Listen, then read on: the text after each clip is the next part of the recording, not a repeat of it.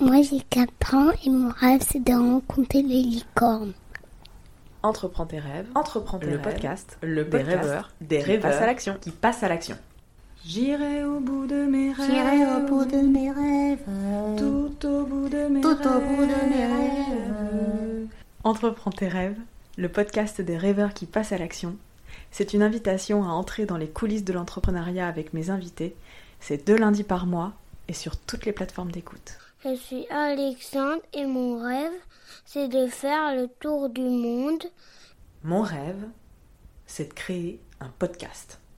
et après quand, comment je ferai le tour du monde? J'aurai un sac à dos Mon rêve, c'était d'être Claire Chazal. J'ai rêvé d'être pilote de F1. Mon rêve, c'était d'être artiste peintre. et aussi de aller sur la lune et de être libre. J'irai au bout de mes rêves. Tout au bout, Tout au bout de mes rêves. Rendez-vous sur Les Vedettes en scène.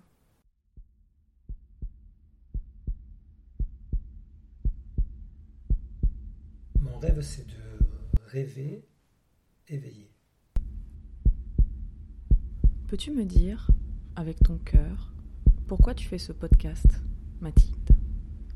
Fut la première question de mon invité, Jean-Luc Lambert, lorsque nous avons préparé l'épisode.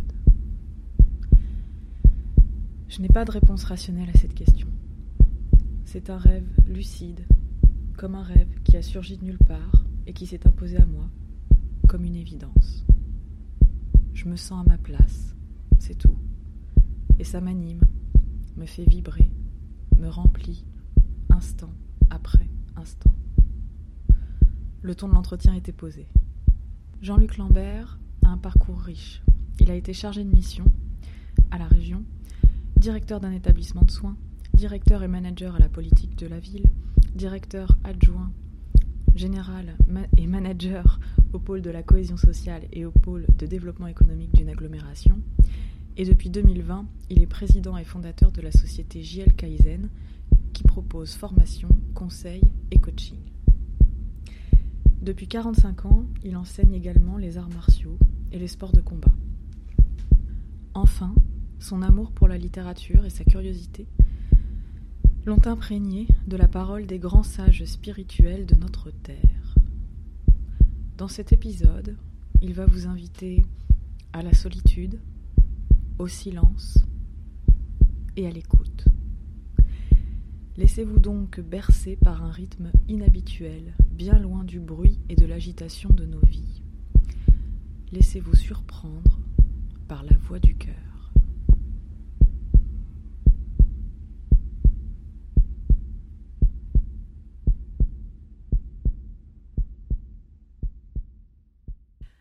J'aimerais commencer cette interview justement par ce, rêve que tu m'as partagé quand on, a, on l'a préparé, qui était de rêver éveillé. Gamin, je me suis euh, interrogé sur le rapport que j'avais au monde. Dit autrement, c'est qu'est-ce que je fais ici-bas Qu'est-ce que je fais dans ce bruit, ce vacarme? Dans le rêve, éveillé, le rêve éveillé, ça renvoie à la question du rapport au réel et à la question du qui je suis. Et très tôt, j'ai vécu ce qui me semblait être la norme pour moi, ce qu'on appelle aujourd'hui des états modifiés de conscience, hein, avec une très forte sensibilité. J'ai essayé de témoigner de ça dans mon milieu familial, ce n'était pas forcément compris.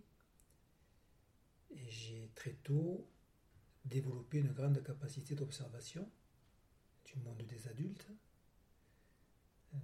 l'école, et à des choses que je n'ai jamais, même aujourd'hui, euh, acceptées et comprises. Donc, notamment euh, la façon dont on rentre en relation avec l'être humain et avec le vivant, de façon souvent très violente et de façon euh, pas très respectueuse et très autocentrée. Et j'ai trouvé refuge euh, dans mes univers perso, intérieurs, au travers de ces expériences-là, et à l'âge de 6-7 ans, je me suis engagé sur la voie du sport. C'est une façon, moi, de m'évader et de me réapproprier mon corps. Parce que j'avais tendance à l'oublier à l'oublier un petit peu. Et le rêve éveillé, c'est la question de qui je suis. Et le qui je suis, encore aujourd'hui, c'est une question que je me pose. Je crois qu'on la pose durant toute une vie. Le rêve éveillé, c'est la question comment je construis la réalité, la mm. façon dont je rentre en relation avec le réel, la façon dont je rentre en relation avec le vivant, mm. la façon dont je communique, la façon dont je projette, la façon dont je me construis. Euh, est-ce que je suis euh, en harmonie? Est-ce que c'est fluide? Est-ce que je suis tendu? Est-ce que je suis euh, heureux? Est-ce que je suis dans la joie? Etc. Et ça, je l'ai compris de façon très instinctive, très tôt. Et plus tard, j'ai mis des mots. Hmm. Je vais développer un petit peu. Hmm. Oui, avec grand plaisir. Le, le, rapport au réel, pour moi, c'est qui je suis, donc Jean-Luc, enfant, ado, adulte, sportif, je reviendrai sur mon parcours sportif, quelqu'un qui a une soif euh, de connaissance, un besoin d'être reconnu, ado, jeune adulte, qui reprend ses études euh, un peu tardivement euh, pour prouver qu'il vaut quelque chose. Donc ce besoin de reconnaissance qu'on a tous. Et derrière le besoin de reconnaissance, c'est la façon dont je me construis, la façon dont je suis reconnu dans le regard de l'autre. Mm. Nous sommes des êtres d'altérité, nous sommes des êtres de relation, et on n'a pas de repère, on n'a pas de guide qui nous explique comment il faut faire. Comment tu fais, Jean-Luc En fait, tu vois, tu as une multitude de petits mots à l'intérieur de toi. Tu vois, c'est la commedia dell'arte, c'est la personnalité sonnée avec persona. Donc j'ai plein de masques, mais ces masques ne te déterminent pas. Ces masques euh, te permettent de rentrer en relation, ils font partie de ton identité. Tu vois, on pourrait rajouter la question de l'identité, qui je suis.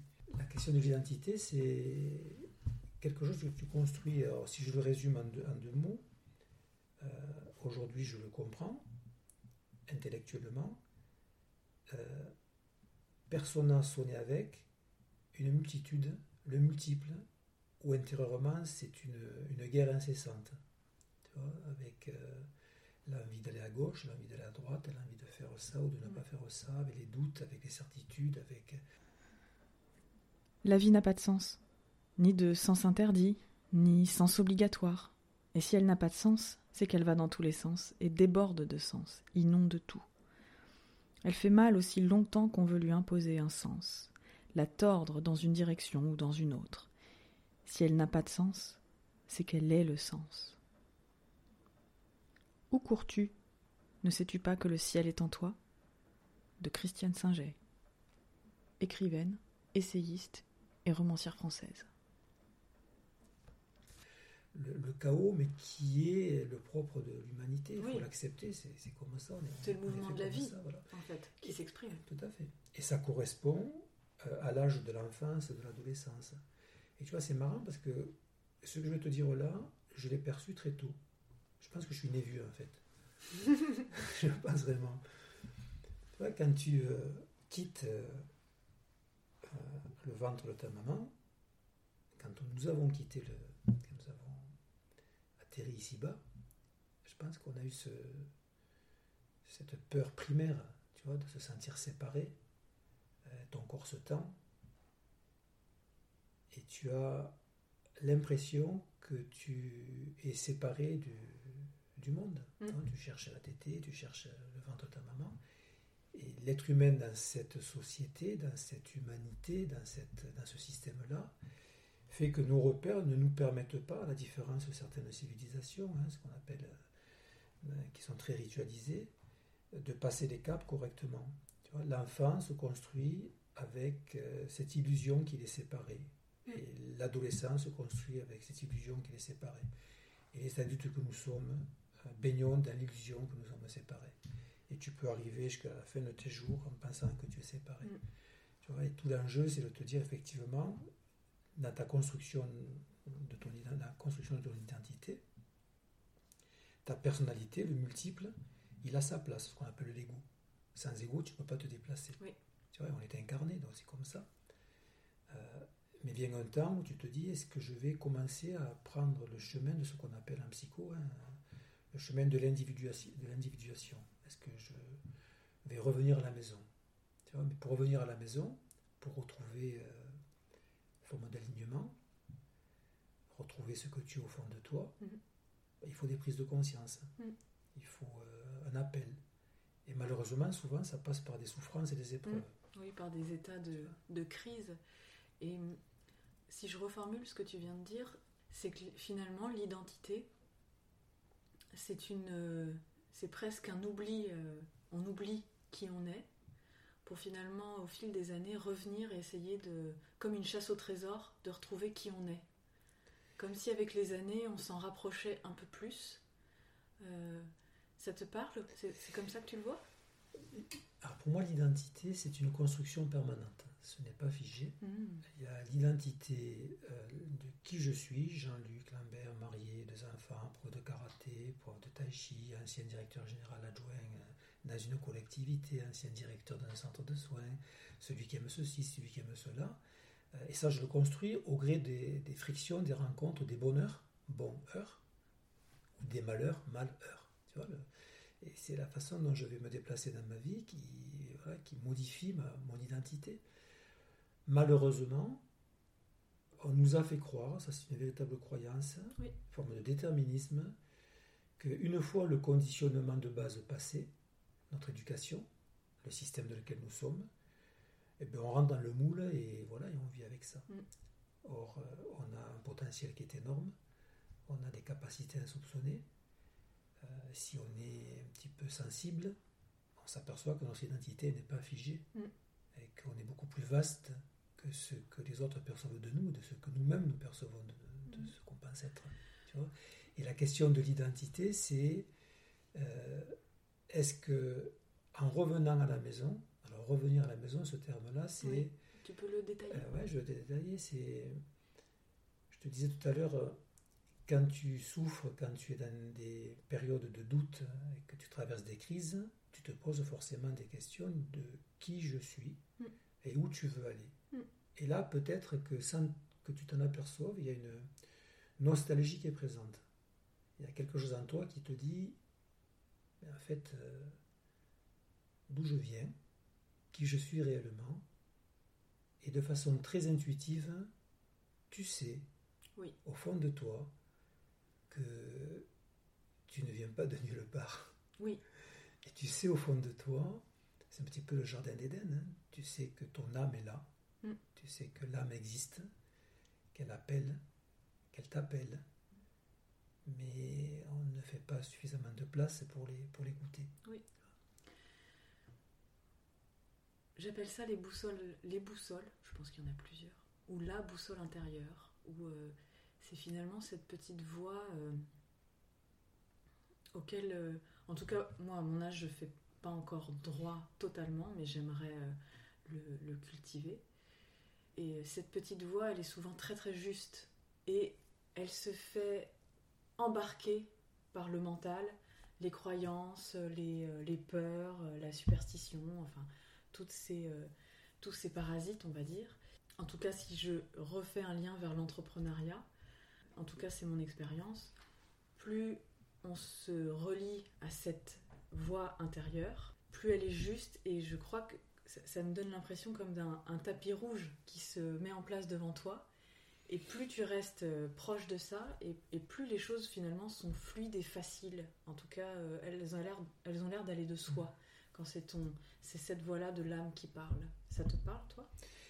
Si on parle de l'entrepreneuriat, les hommes et les femmes qui réussissent, à un moment donné, sur leur parcours, Ils ont écouté Euh, cette petite voix, elles ont écouté la petite voix. c'est sûr. Tu ne te laisses pas influencer par l'environnement, de l'impossible, impossible. Oui. Non, donc tu écoutes cette voix-là.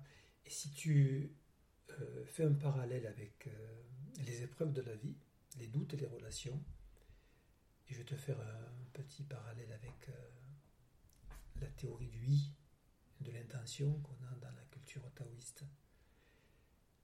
Si tu te poses, quel que soit ton niveau scolaire, quelle que soit euh, ton éducation, d'où que tu viennes. et, que, et on a tous cette capacité à faire silence. Tu vois, paf. Ben, tu sais. Oui. Tu sais.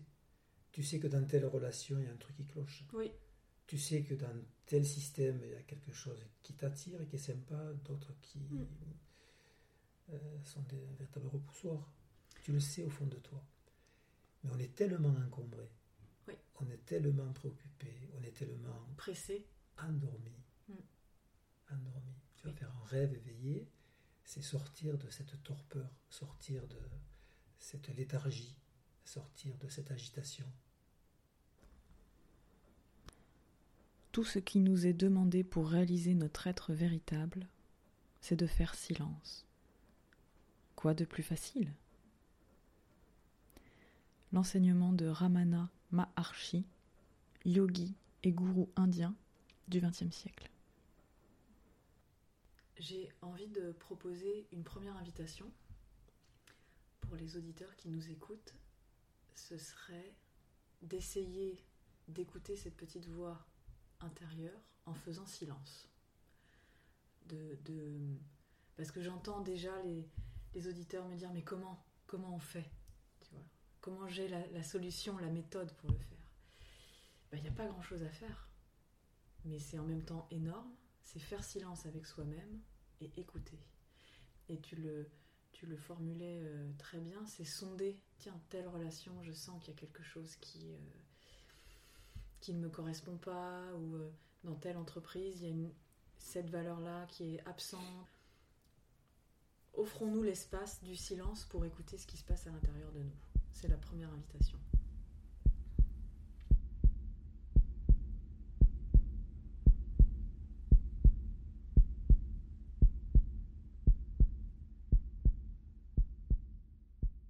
Est-ce que tu pourrais hum, me raconter comment ton parcours professionnel a été euh, guidé finalement par cette sagesse intérieure que tu as très jeune? Je, je vais le reprendre de façon chronologique et synthétique. hein. Pas tout, peut-être, euh, tu partie, vois, les étapes quel- euh, quelques éléments euh, qui te paraissent... euh, qui peuvent intéresser les auditeurs, notamment sur euh, ce n'est pas possible. hmm, Voilà, c'est la question de déterminisme également, déterminisme social, déterminisme de ta condition initiale. Moi, je suis issu d'une famille modeste. J'ai très tôt été un petit homme pour prendre soin de- des êtres que j'aimais, ma maman, mes frangins, mes frères. Et l'école euh, ne m'intéressait pas, je ne comprenais pas ce qu'on m'enseignait à l'école. Mais j'ai toujours eu une, grande curiosité, capacité à observer autour de moi, capacité à observer la nature, capacité à observer les fourmis, capacité à observer tout ça. Sur mon parcours scolaire, euh, j'étais, comme on le disait à l'époque, un échec scolaire. Je n'ai jamais ouvert un bouquin jusqu'à l'âge de 17 ans où je me suis retrouvé sur le marché du travail en occupant mon premier poste qui était l'étanchéité sur les terrasses, donc poste manuel. Mais en parallèle, euh, dès l'âge de 9 ans, je pratique les arts martiaux, les sports de combat, en obtenant des titres très rapidement. Ma passion, mon refuge, euh, mais qui ne permet pas de remplir le frigo. Donc à 17 ans, 18 ans, tu te retrouves sur un chantier, tu te dis, mais c'est- qu'est-ce que je fais là? C'est pas possible. Et là, j'ai un gros déclic, je démissionne. À 18 ans et demi, j'ai mon appartement, donc je suis, il faut que je fasse face à la réalité. Et je vais au CIO, le Centre d'information et d'orientation, pour euh, prendre des conseils en disant mais je- j'aimerais bien passer le bac. Le Et- bac D. Mais j'ai rien, j'ai pas de niveau Attends, de. mais le déclic, qu'est-ce le- que tu te dis? le déclic, c'est.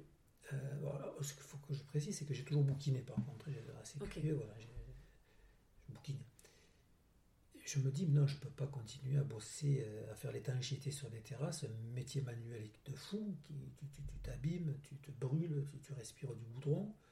Et le déclic, ce sont les ouvriers avec lesquels j'étais, où je leur fais part de mon rêve, justement, dire, moi, j'aimerais bien reprendre les études, passer un bac, le bac D, parce que je m'intéresse à la biologie, peut-être devenir, je ne sais pas trop quoi, euh, prof, euh, psychologue, ou je sais pas.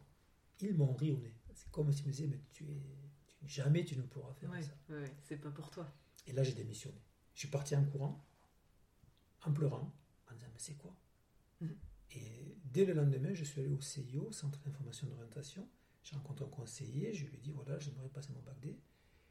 Et ce conseiller m'a quasiment ri au nez, Aussi. aussi en me disant, euh, ce n'est pas possible. Bon, tu te doutes bien, il m'en fallait pas plus pour renforcer ma motivation et ma rage euh, pour aller euh, là où je voulais aller. Donc je n'ai pas passé le bac D, j'ai passé les E, c'est l'examen spécial d'entrée à l'université, l'équivalent de- du bac D. Quoi. Et là, ça s'est enclenché, j'ai trouvé un boulot plutôt intéressant dans une mission locale Oui. en tant que conseiller, euh, conseiller d'insertion. Et j'ai repris mes études tout en travaillant et tout en menant une carrière de sportif. Et ce que j'ai envie de, de dire là à l'instant, euh, si vraiment tu écoutes ta voix intérieure et que tu as le goût de l'effort. Je ne parle pas du, ra- du rapport au travail-souffrance, je ne parle pas de ça. Oui, on est. Oui, Euh, merci je de parle- le préciser parce que euh, l'effort, je, je pense que l'effort est un mot qui aujourd'hui est déformé. Euh, l'effort est euh, associé à la souffrance, au sacrifice, à- presque à quelque chose de contre-nature où on se, on s'abîme. Euh, là où je pense que l'effort est un, est un, tu vois, j'ai un mouvement de la main. c'est chaque jour l'effort. C'est dans le temps, c'est dans la détermine, c'est d'être déterminé, pas dans la, tu vois, c'est d'être persévérant l'effort. Il y a des mots qui sont galvaudés, l'effort, Ouais. la discipline. Oui. faut revenir à des fondamentaux, hein, c'est pas, c'est intemporel, dont je vais parler maintenant. Euh, croire en soi, écouter sa petite voix intérieure euh, et avoir quand même une discipline Mm.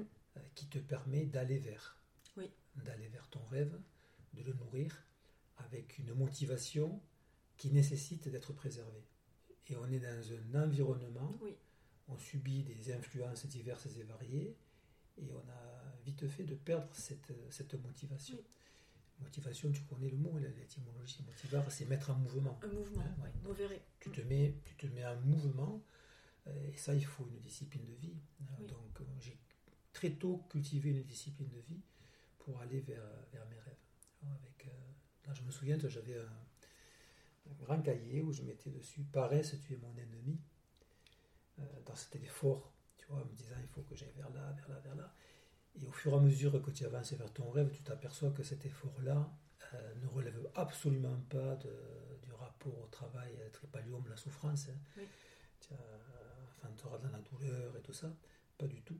Euh, au contraire, tu te connectes avec une, une puissance intérieure, une, une Oui. force intérieure euh, et qui va te permettre de cultiver euh, une forme de confiance en toi. Mm. Oui, et c'est un cercle vertueux de plus j'écoute cette voix intérieure, plus euh, passer à l'action finalement est presque simple, euh, évident, et en faisant, on prend confiance en soi. Et ce que je trouve intéressant dans ce que tu proposes, c'est que tu, tu- tu passes en, en fait assez rapidement à l'action, tu l'as dit au début de l'entretien, et après tu mets des mots, tu mets de la conscience. Je suis en train de lire en ce moment le, la conférence sur l'efficacité alors le titre exact, c'est Conférence sur l'efficacité, et c'est de François Julien. Philosophe et sinologue, il présente ici une conférence qu'il a prononcée auprès des chefs d'entreprise et dans le milieu du management.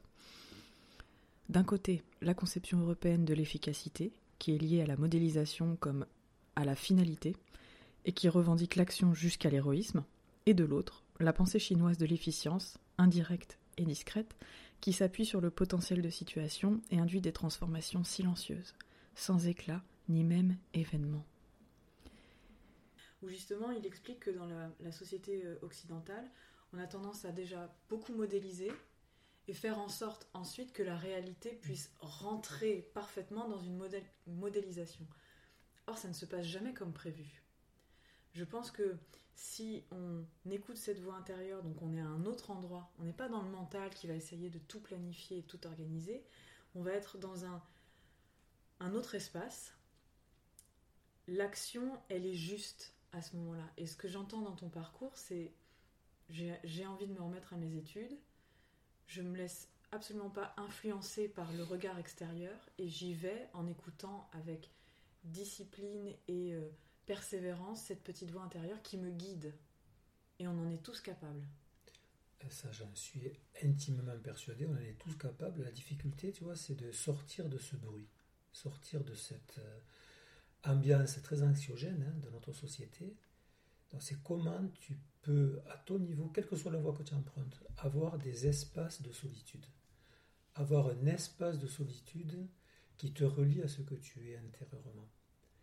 Tu vois, si je fais le lien, par exemple, avec euh, le boulot, le job, le, management, parce qu'on évoquait le management, l'art du management, l'art de mettre en mouvement, euh, tu t'aperçois que souvent les, managers euh, sont très, très, très, très encombrés et ne sont pas réellement alignés.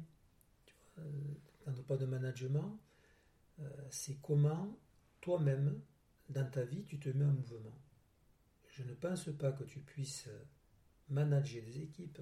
Je ne pense pas que tu puisses être à ta place si à un moment donné, toi-même, sur ton chemin de vie, tu ne t'es pas mis en conscience, en mouvement, en repérant qui tu es, dans ton système de valeurs, dans ce que tu veux, ce que tu ne veux pas, mm. euh, dans la perception que tu as de ton environnement et dans une capacité d'écoute euh, et d'observation de ton environnement qui te permet, quand tu occupes un poste clé, ben, de voir où tu es, mm. de voir avec qui tu as affaire, de voir comment tu vas euh, te comporter avec tes collaborateurs, te comporter avec euh, tes clients. Ce que j'entends, c'est un mouvement que tu décris, de, tu as décrit à plusieurs reprises. C'est déjà un mouvement vers soi. Je reviens à moi, je commence par moi. Qui suis-je?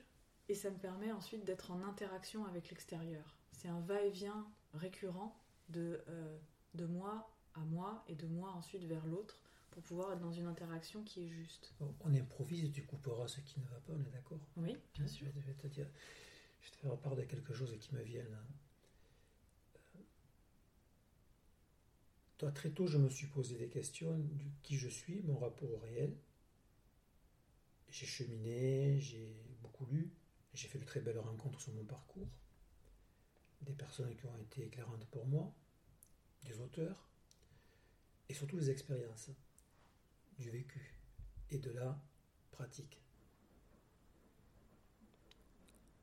Il ne nous donne pas seulement à penser, mais aussi à croire et à douter, mais peut-être plus encore à vivre, à pratiquer.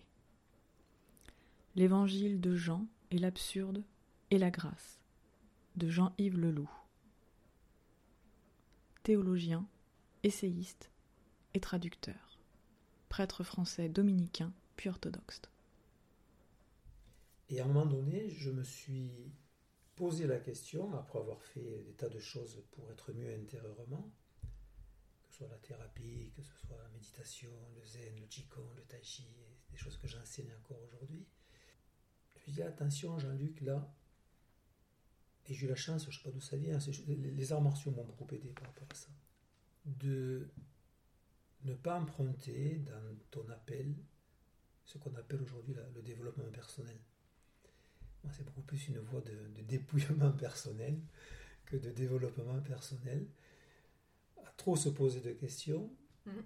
on devient auto-centré. Oui. Et l'équilibre pour moi, quand on veut avancer, y compris dans l'entrepreneuriat, c'est effectivement se poser les bonnes questions, prendre soin de soi. Prendre soin de soi, c'est en faire autre cas de sa personne. Hein, oui, c'est pas une approche euh, narcissique et autocentrée. C'est pas du tout ce qu'on est en train d'évoquer. Prendre soin de soi, je le décrirais, je le traduirais par euh, être à l'écoute de son être. Et son être, c'est. Euh, j'en profite pour, le, pour pour raconter ce que, je, ce que je te disais quand on a préparé l'entretien par rapport au rythme. Moi, il y a un mois, j'ai mesuré que le rythme dans lequel j'étais embarquée euh, était euh, contre nature et que j'étais euh, j'étais sans arrêt malmenée par le rythme que j'avais décidé de m'imposer. Et finalement, d'accepter que je ne pouvais pas tout mener de front, étant mère de trois enfants, dont deux en bas âge, de créer mon entreprise, de lancer deux podcasts, d'être à la fois bonne mère, bonne épouse, bonne amante, bonne compagne, femme dite active. Je ne sais pas ce que ça veut dire femme active, c'est un terme.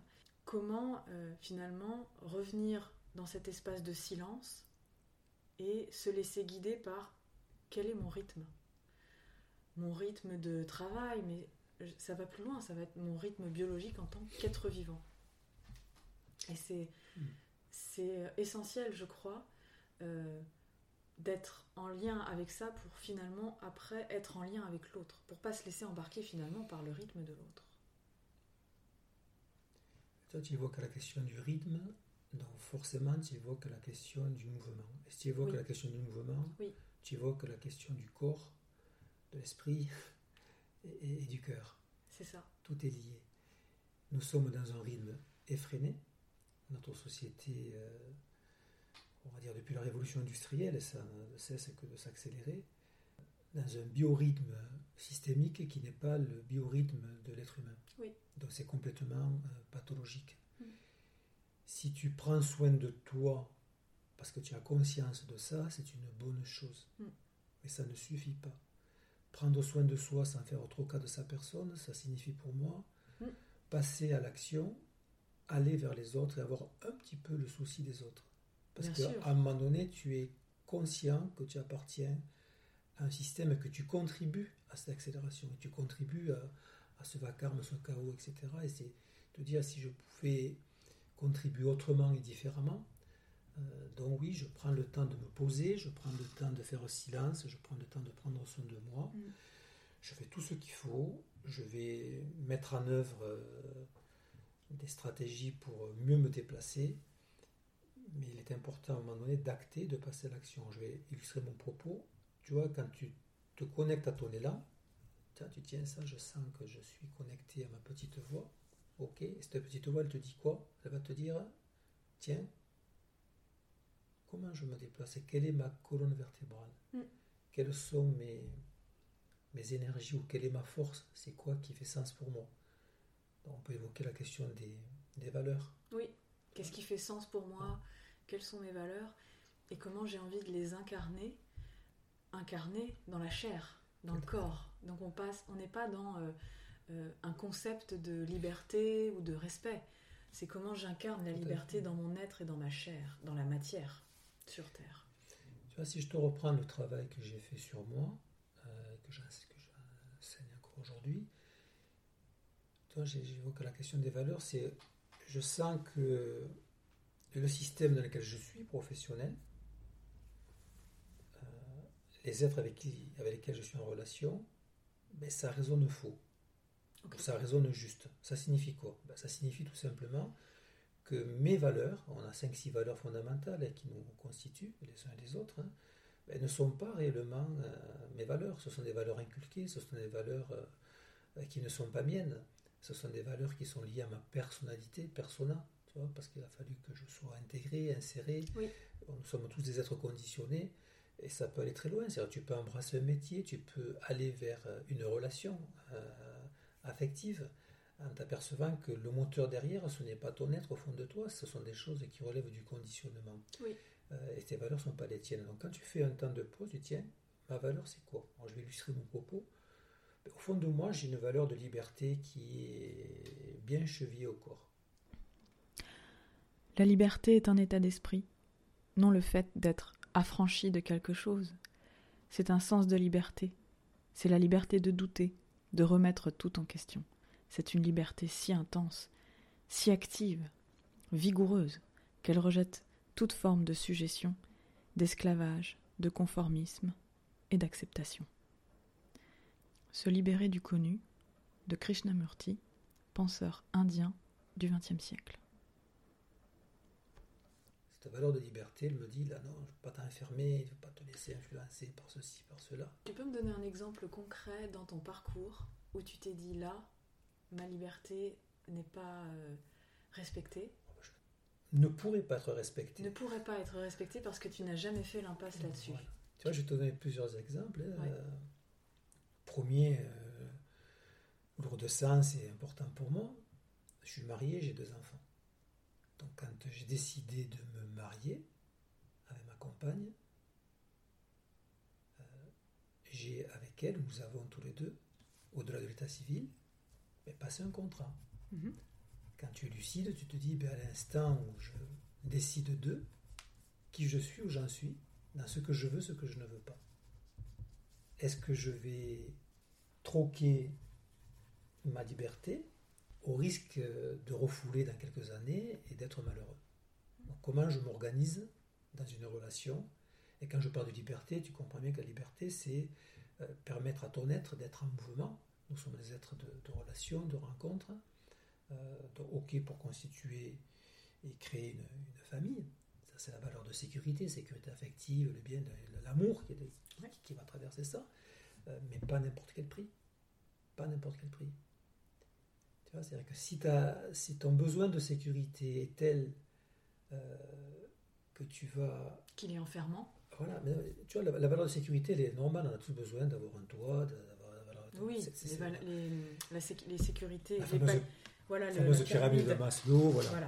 qui entre nous n'est pas très bien, euh, on ne connaît pas trop les origines de Maslow, enfin, les, les influences de Maslow. Euh, c'est pas qu'un psy, un psychosociologue, c'est quelqu'un qui a été influencé par la culture indo-européenne. Donc, tu vois, quand tu reprends cette pyramide-là, c'est normal, voilà, sécurité, c'est normal. Mais si tu t'en tiens qu'à ça, tu ne t'en sors pas. Et malheureusement, on est dans un rythme et une société euh, où on est toujours préoccupé de la sécurité. Exactement. Merci de le formuler et de le. Ouais. Et si ça, tu n'as pas euh, suffisamment d'écoute, ben, tu vas passer ta vie à nourrir cette valeur-là. Or, je pense que l'être humain, les êtres humains que nous sommes, l'humanité, elle est parcourue, elle est constituée, elle est mue par, appelons ça la conscience, voilà, Par, par, Euh, par autre chose. par autre chose. pour- Vivre demande en fait beaucoup d'amour, un fort penchant pour le silence, une grande simplicité, énormément d'expérience. Il faut avoir un esprit capable de penser de manière très lucide et qui ne soit pas sous le joug des préjugés ou des superstitions, de l'espoir ou de la peur. Se libérer du connu, Krishnamurti, penseur du XXe siècle. C'est un ailleurs, c'est une chambre avec vue. C'est un ailleurs, un lieu où j'ai vécu quelques bonheurs passés inaperçus quelques douceurs avec une inconnue que j'ai connue. Henri Salvador, chambre avec vue. Merci de citer ces deux valeurs, la sécurité et la liberté, parce que je pense que quand on se lance dans l'entrepreneuriat, on est très très vite tiraillé entre les deux. Euh, parce que on a envie euh, de garder une sécurité financière et en même temps j'ai l'impression que les gens qui se lancent en tant qu'entrepreneurs ont un appel de liberté. Euh, J'entends euh, liberté d'être, hein. Euh, je suis sur ce, à, à ce niveau-là. Comment on fait? On s'organise? Bon, On va planifier financièrement, parce que c'est de ça qu'on parle. Je, je- je vais Qu'est-ce que tu dirais là-dessus? Deux, trois témoignages. Et je, je reviens sur la- ta première question sur la liberté. Euh, je te parle du mariage, je te donne un autre exemple au boulot. Ouais. Je ne suis plus en phase avec euh, mon environnement me concernant. J'ai souvent démissionné Ok, après avoir fait 4 ans, 5 ans, 10 ans dans une boîte, hein, parce que je n'étais pas en phase avec les valeurs portées par la, par la société. Mais pour démissionner et t'apercevoir que tu n'es pas en phase Ouais. avec tes valeurs, faut-il que tu connaisses tes valeurs Oui. et que tu aies repéré les valeurs du système dans lequel tu évolues. Et malheureusement, on est souvent en tension, en conflit, sans connaître l'origine du conflit. Alors que c'est pas très compliqué en réalité. En réalité, c'est que tu es fait de valeurs. Tu connais l'étymologie du mot valeur? Non, raconte. Hein, Valeur, ça veut dire c'est c'est vertu. Ok, Vertu, c'est force. Donc l'être humain, pour se déplacer, il a besoin de force. Donc quelles sont tes forces? Mm. À qui tu es, tes forces, ton alignement, c'est cette colonne vertébrale. Mm. Tu vois, donc, la liberté me concernant, je ne transige pas, je suis pas en phase, je démissionne. Tu vois, je vais pas chercher le conflit, mais je ne le fuis pas non plus, avec tout ce que ça sous-entend, de prise de risque, de zone d'inconfort. Et là, paradoxalement, quand tu as cette capacité à ne plus être préoccupé en permanence par ta sécurité, et je vais te donner un exemple beaucoup plus récent, tu as une espèce de foi qui, qui vient. Oui. Tu vois, tu as une confiance qui émerge et qui te donne euh, un élan pour aller là où tu dois Oui. aller. Brisez vos limites, faites sauter les barrières de vos contraintes, mobilisez votre volonté, exigez la liberté comme un droit, soyez ce que vous voulez être, découvrez ce que vous aimeriez faire et faites tout votre possible pour y parvenir. Jonathan Livingstone, Le Goéland et le Messie récalcitrant de Richard Bach, écrivain américain du XXe. Avec après, bien évidemment, euh, de la rationalité. Tu vois, quand tu te lances dans une entreprise, Oui, on, est, on, est, on ne fait pas euh, l'impasse euh, sur l'opérationnel, sur les, la mise en action très concrète de la création, du développement ou de la structuration d'une entreprise. C'est simplement que là où on a envie de vous emmener avec Jean-Luc, c'est finalement presque à la source. Parce que c'est euh, à partir de cette source-là de votre être que vous allez trouver la force, l'élan de continuer dans le temps. Et presque de vous, comme tu le disais, de, te- de se dépouiller finalement de tout le bruit qui va pouvoir euh, faire obstacle finalement à notre cheminement, à notre, euh, à notre avancée en fait. C'est- à cet endroit-là. Et euh, euh, pour rebondir par rapport à ça, moi en ce moment je traverse une période de doute dans la création de mon entreprise qui est euh, tenace, qui est très inconfortable parce que c'est une étape où je vais devoir rentrer dans une posture commerciale de euh, me vendre. Je, n'aime pas du tout cette expression, mais elle est courante, donc je vous la, je la, je la cite.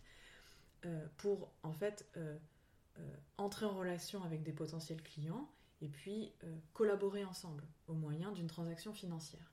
Et ça, pour moi, c'est une étape inconfortable que je vais dépasser. Mais ce que je veux dire par là, c'est qu'il y a ce doute qui est présent. Et quand, on, quand je dis qu'il est présent, c'est que corporellement, il est présent. Tu vois, les, tu les sens, les, sensations de malaise que tu peux avoir quand quelque chose va être euh, difficile pour toi euh, à, vivre et à dépasser. Et en même temps, il y a cette force tranquille, cette euh, détermination, cet élan de ok, je continue. Parce qu'il y a quelque chose de beaucoup plus vaste qui me dépasse complètement, qui me pousse à aller vers cette voie-là. Et ce serait une invitation euh, pour vous, chers auditeurs, ce serait d'essayer de sentir dans votre corps, dans votre chair, ce qui vous pousse, ces élans-là, quand ils vous poussent et quand ils finalement vous guident dans votre projet. Deuxième invitation.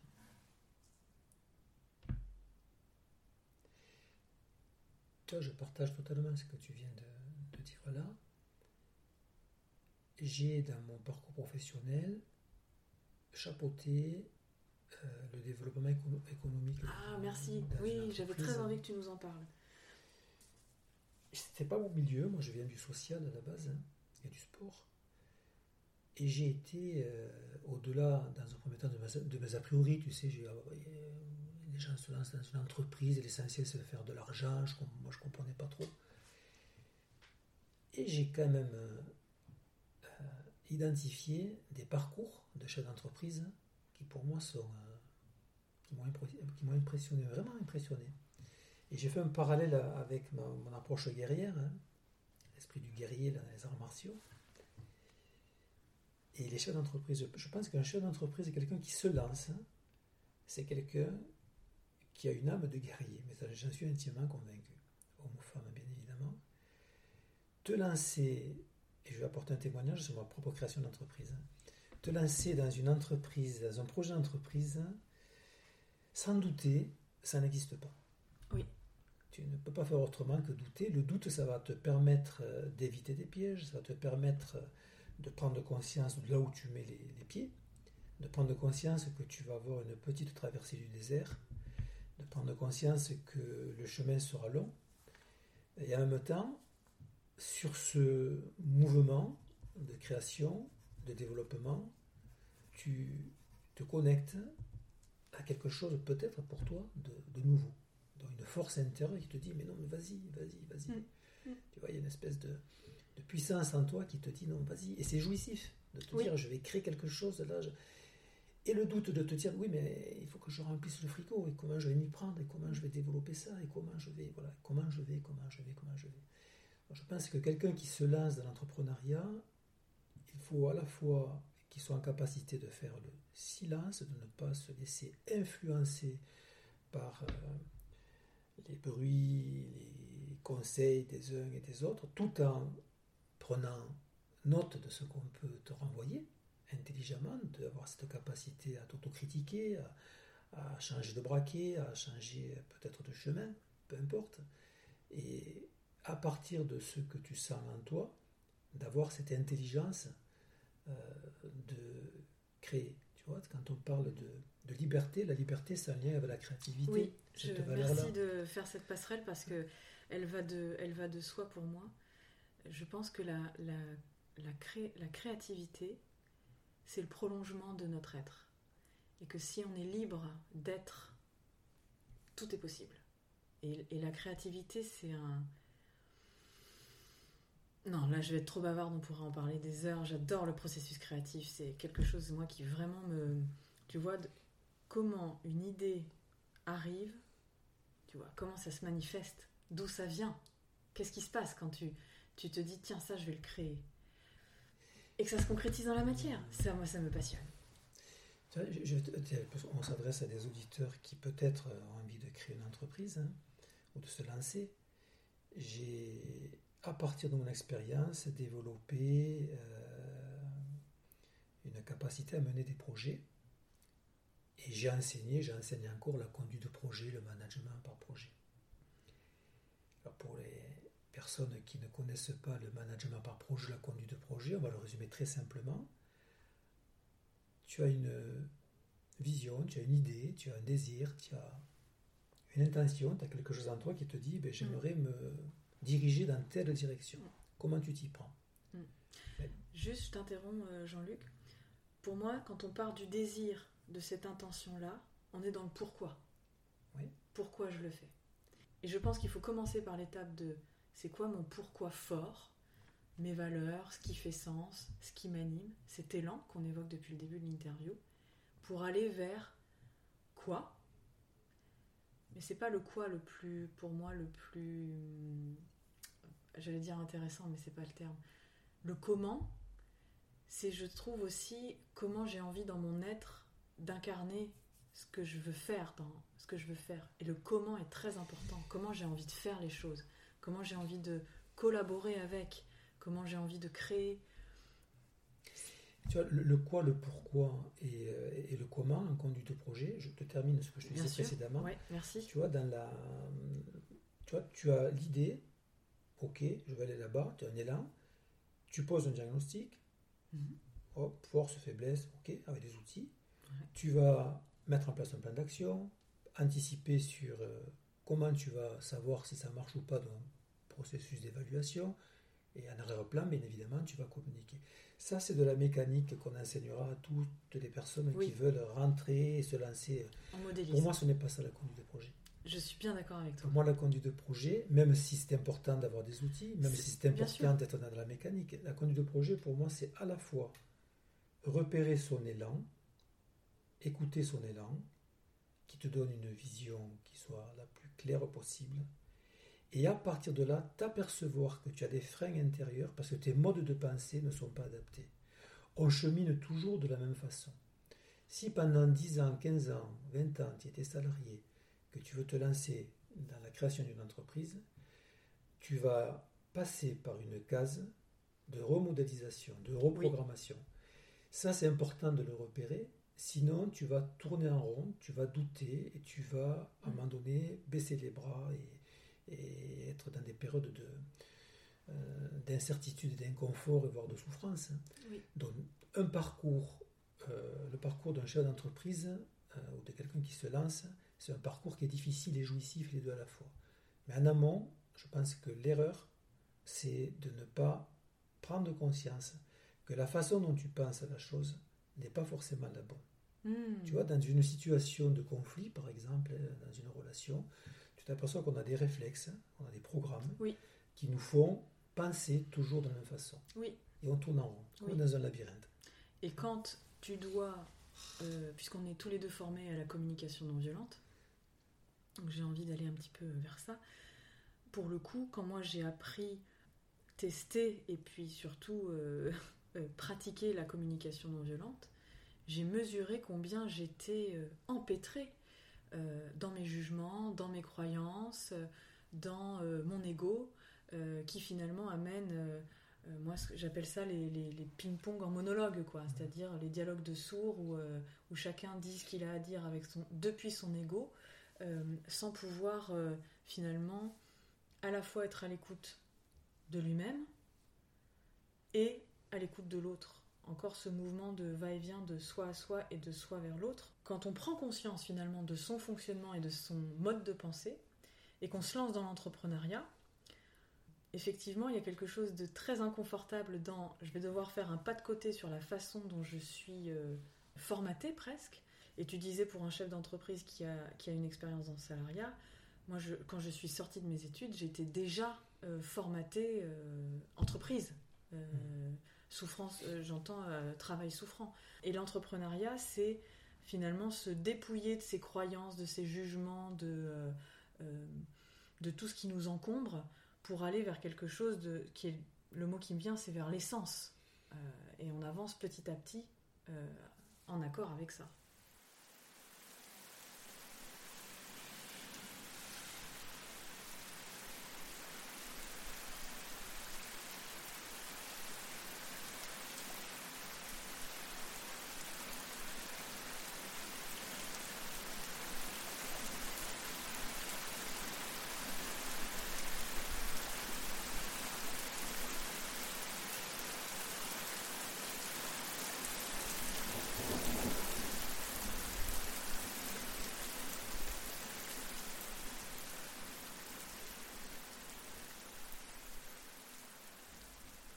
C'est la fin de la première partie de cet entretien avec Jean-Luc Lambert. Rendez-vous dans deux semaines pour continuer à déguster son témoignage. Nous parlerons entre autres d'essentiel, de transmission et d'humilité.